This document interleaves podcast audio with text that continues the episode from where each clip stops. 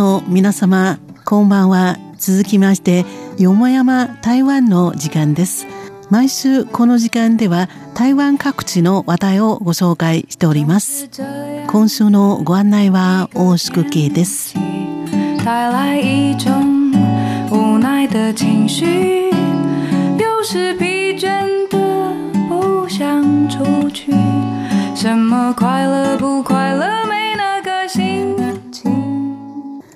さて、今週はまず歩行者用信号機小绿人の話題から参りたいと思います。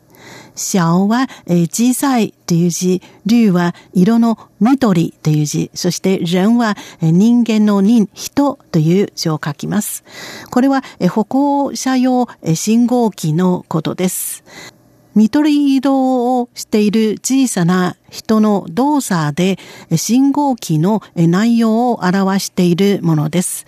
例えば赤信号、これは道を渡ってはいけないということですので、緑色をしている小さな人は、その場、立って待っています。動かずに立って待っています。で、青信号になりますと、道を渡っていいということですね。その時、緑色をしている小さな人が歩き出します。歩き始めます。で、だんだんと信号が変わってきまして、黄色になりますと、緑色の人の歩くスピードが速くなります。このようにして信号のことを動作でえみんなに知らせています。台湾ではえ小さい緑、人という3文字で親しまれています。台湾各地の大通りの交差点に設置されています。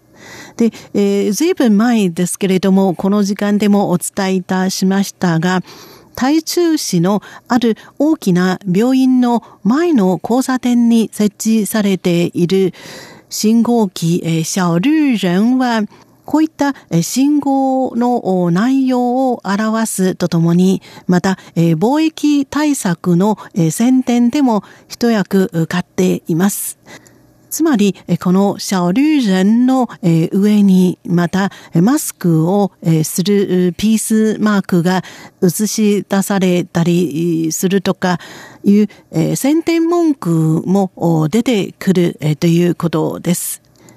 非常にユニークな小绿人が台湾各地で見られるわけです。今日もう一箇所非常にユニークな小绿人をご紹介します。これは台湾北部東園市の竜丹区の中西路と呉服街の交差点に設置されています。ここの小绿人歩行者用信号機からオーケストラの音楽が流れてきます。こういう機能があります。これは全国初めての試みだそうです。で、音源を提供しているのは地元、竜丹愛楽管弦楽団です。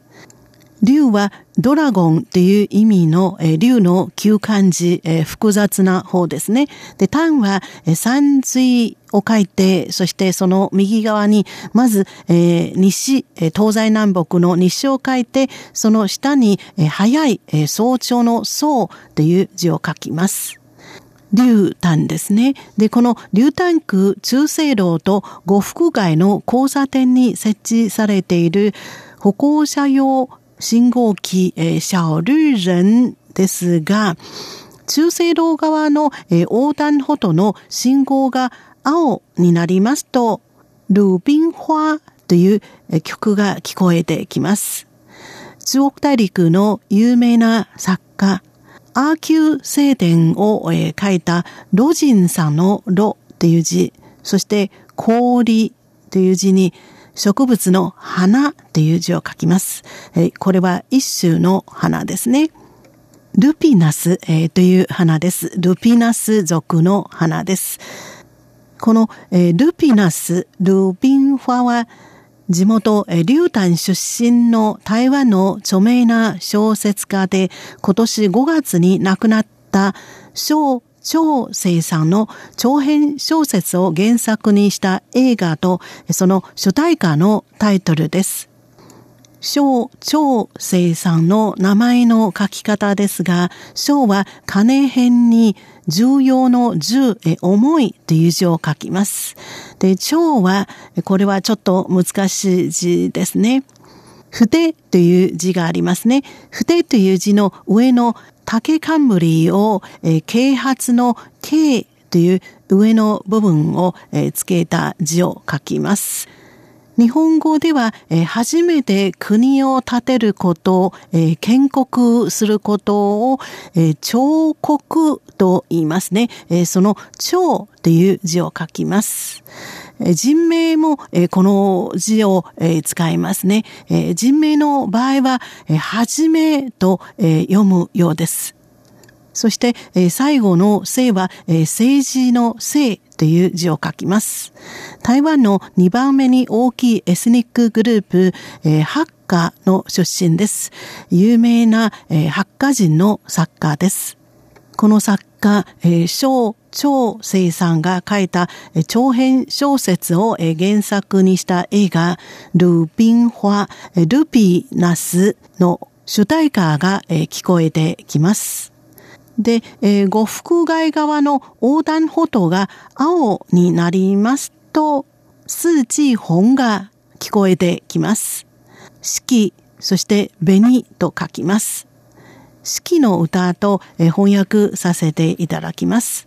四季の歌、これは台湾民謡の父と呼ばれる竜丹出身の音楽家、唐右健さんの代表作です。唐は、中国大陸の唐小平の唐、うは雨、剣は、賢人の剣、賢いという字を書きます。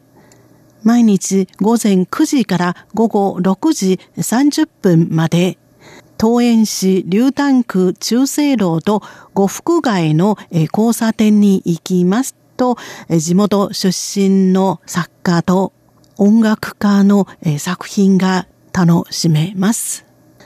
それではこの辺で一休みしていただきまして一曲お楽しみいただきましょう。先ほどご紹介いたしましたハッカ出身の著名な作家小長生さんの長編小説を原作にした映画ルビン花ルピナスの主題歌同じタイトルのルビン花をお楽しみいただきましょう。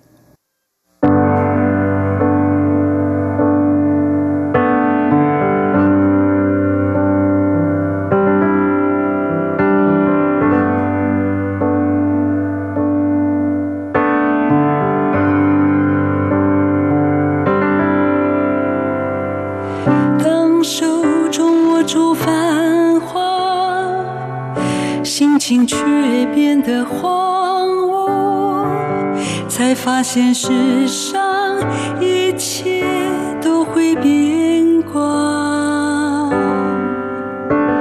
当青春剩下日记，乌丝就要变成白发，不变的只有那首歌，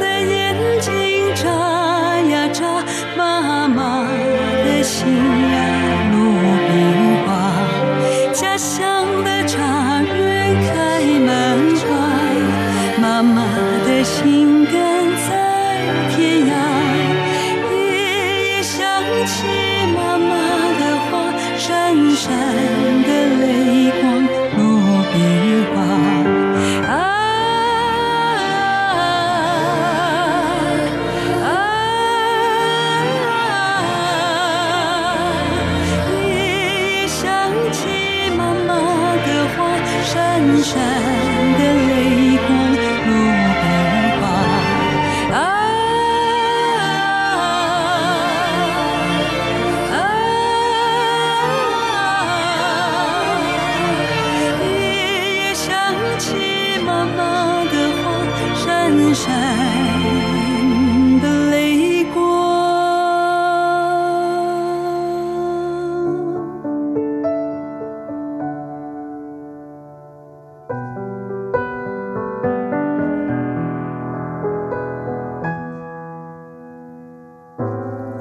知道半夜的星星会唱歌，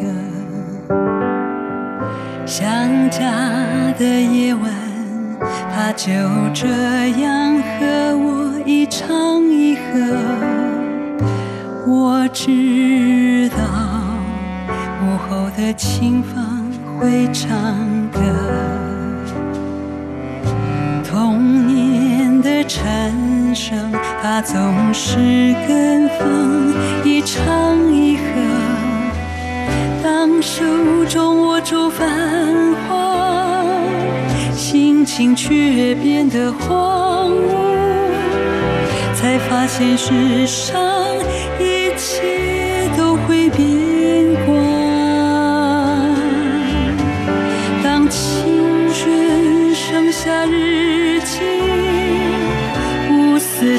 要变成白发，不变的只有那首歌，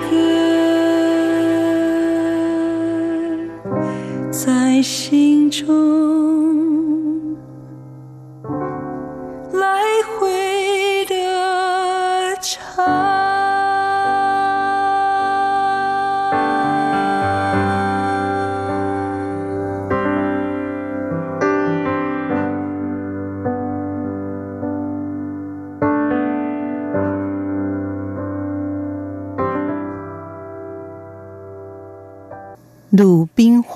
ルピナスでした。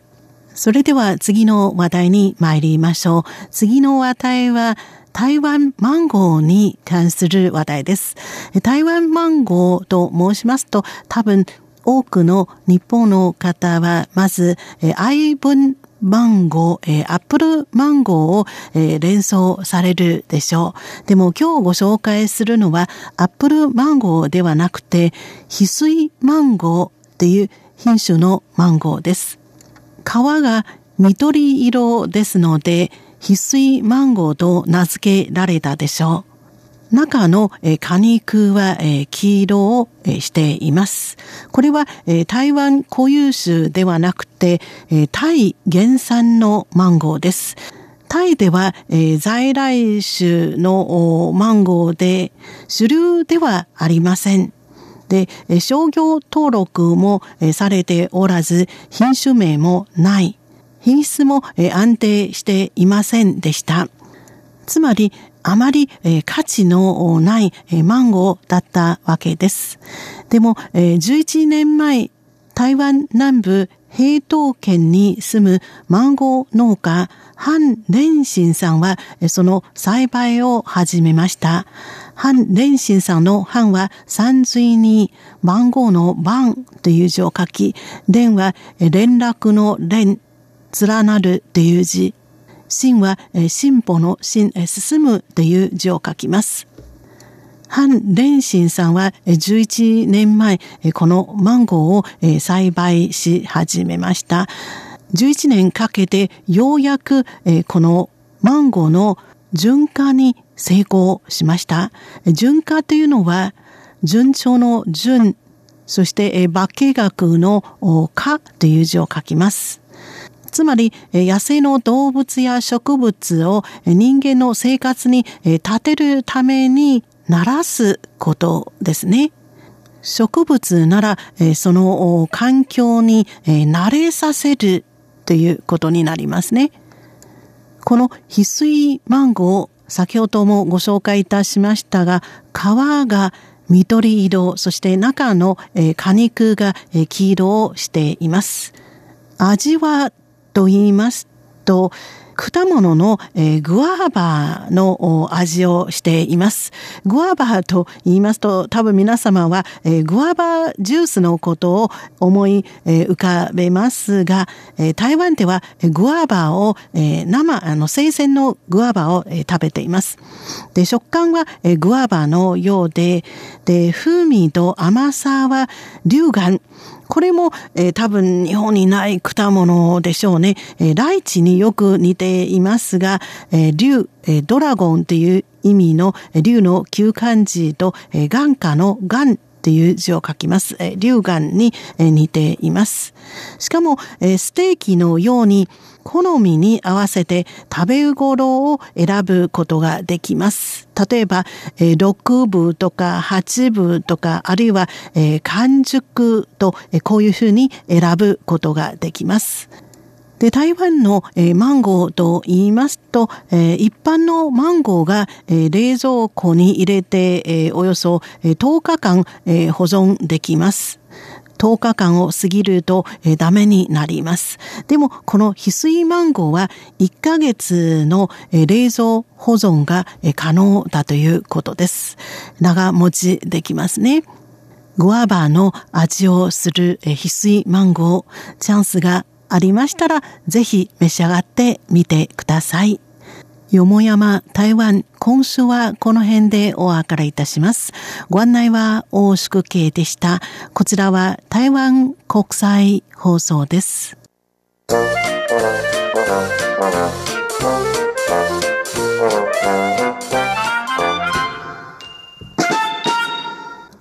お聞きの放送は台湾国際放送 RTI 中華民国中央放送局の日本語番組です。この放送に対する皆様のご意見ご希望をお待ちしております。宛先は中華民国台湾台北市北安路55号台湾国際放送玉山です。北安の北は南北の北、安は安全安心の安、玉山は玉山と書きます。なお、ホームページの URL は https コロンスラッシュスラッシュ jp.rti.org.tw です。台湾国際放送の日本語番組は毎日2回東北アジア地区に向けて放送しています。